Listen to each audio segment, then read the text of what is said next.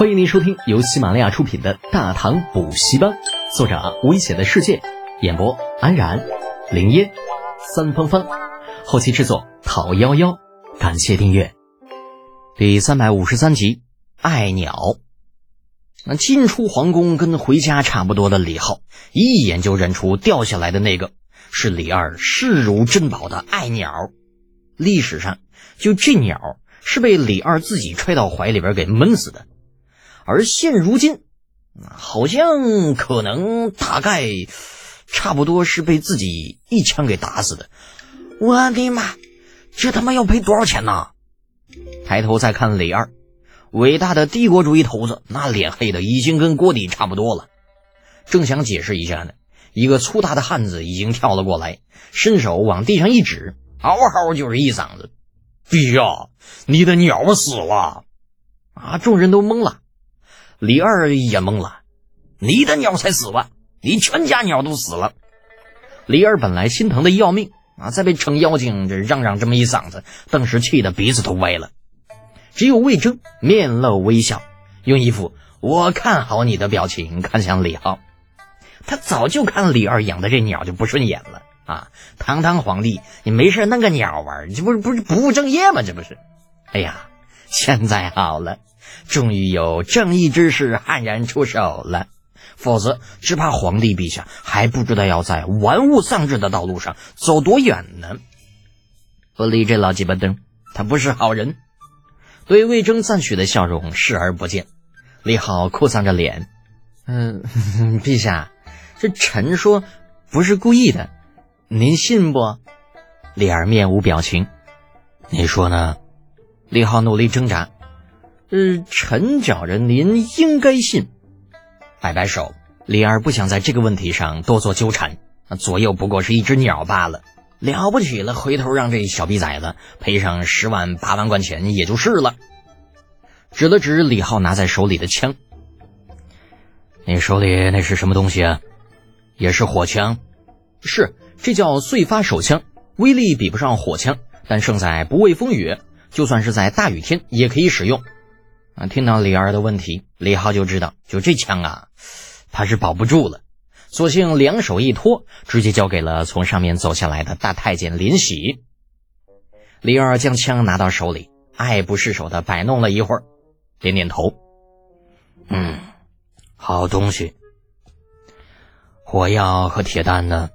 那开玩笑嘛！就这时候把那枪重新装填好，鬼知道李二会不会给他那鸟报仇。”虽然说就这种可能性微乎其微吧，但是万里还有个一呢，不是？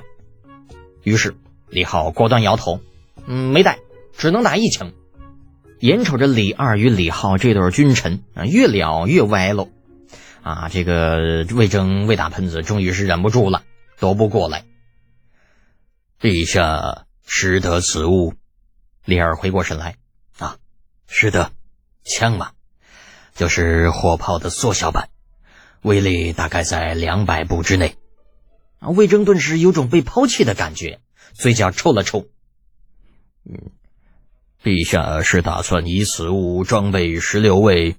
唰的一下，大殿上所有武将的目光全部都炽热起来。火枪，他们这几天多少有些耳闻，但是却谁都没有见过。刚刚李浩一枪误中副车，把李二的鸟给打死了。就此事吧，虽然意外，却足以说明枪的威力的确不小。如此神物，如果装备到军中，无疑会将战斗力提升数倍。李二倒是没有隐瞒的意思，直接说道：“不错，朕正有此意，而且这次北伐竭力，朕打算找一支部队试试这火枪的威力。陛下圣明，俺老程愿意一试。”李二的话音刚落，程妖精便是冒了出来，大手一划了，直接把李浩提溜到了身边。小子，你不是要卖刀卖剑吗？那俺右猴一出来，这需要多少？等会儿给你送水师驻地去，就这么定了哈。程老匹夫，你倒是打的好算盘呐！程师姐，休得无礼！陛下还未开口，如何有你说话的份儿？程咬金，想要火枪容易，先过了老夫这一关。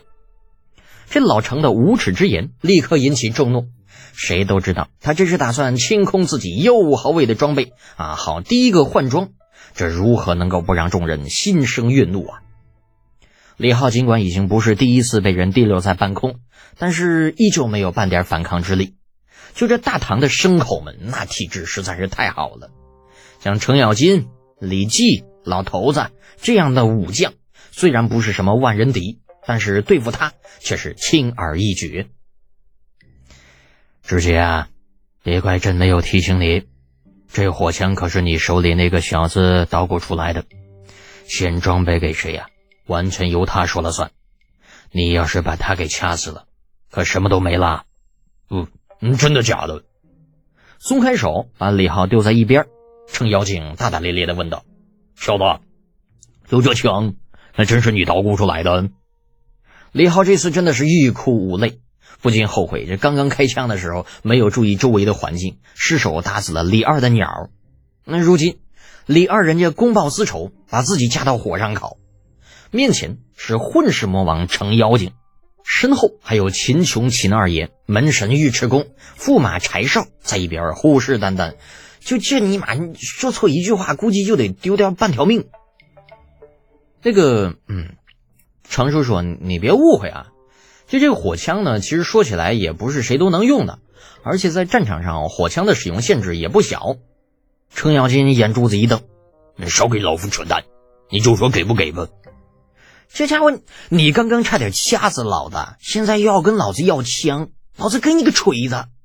把心一横，李浩指了指李承前，直接甩锅。嗯，不是我不想给，实在是第一批火枪已经全部配发给六帅了。按照现在的产能，明年年底之前，别说拿来装备十六位，就算是六帅都装备不齐。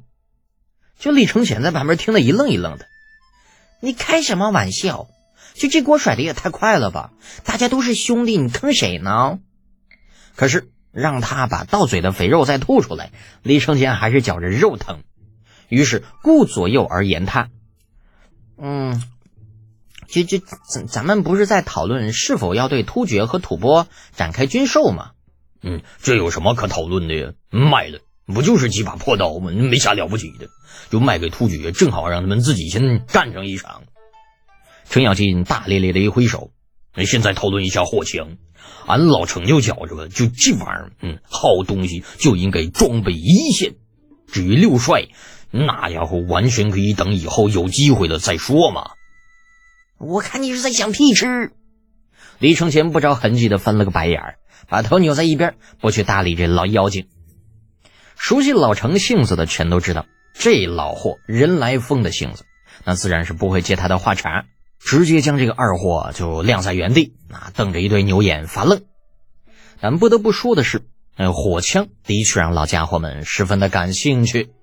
散朝之后，拉帮结伙跑到六帅驻地查看演练效果。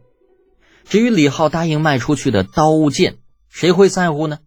就算他不往外卖，难道每年流出去的还少了？本集播讲完毕，安然感谢您的支持。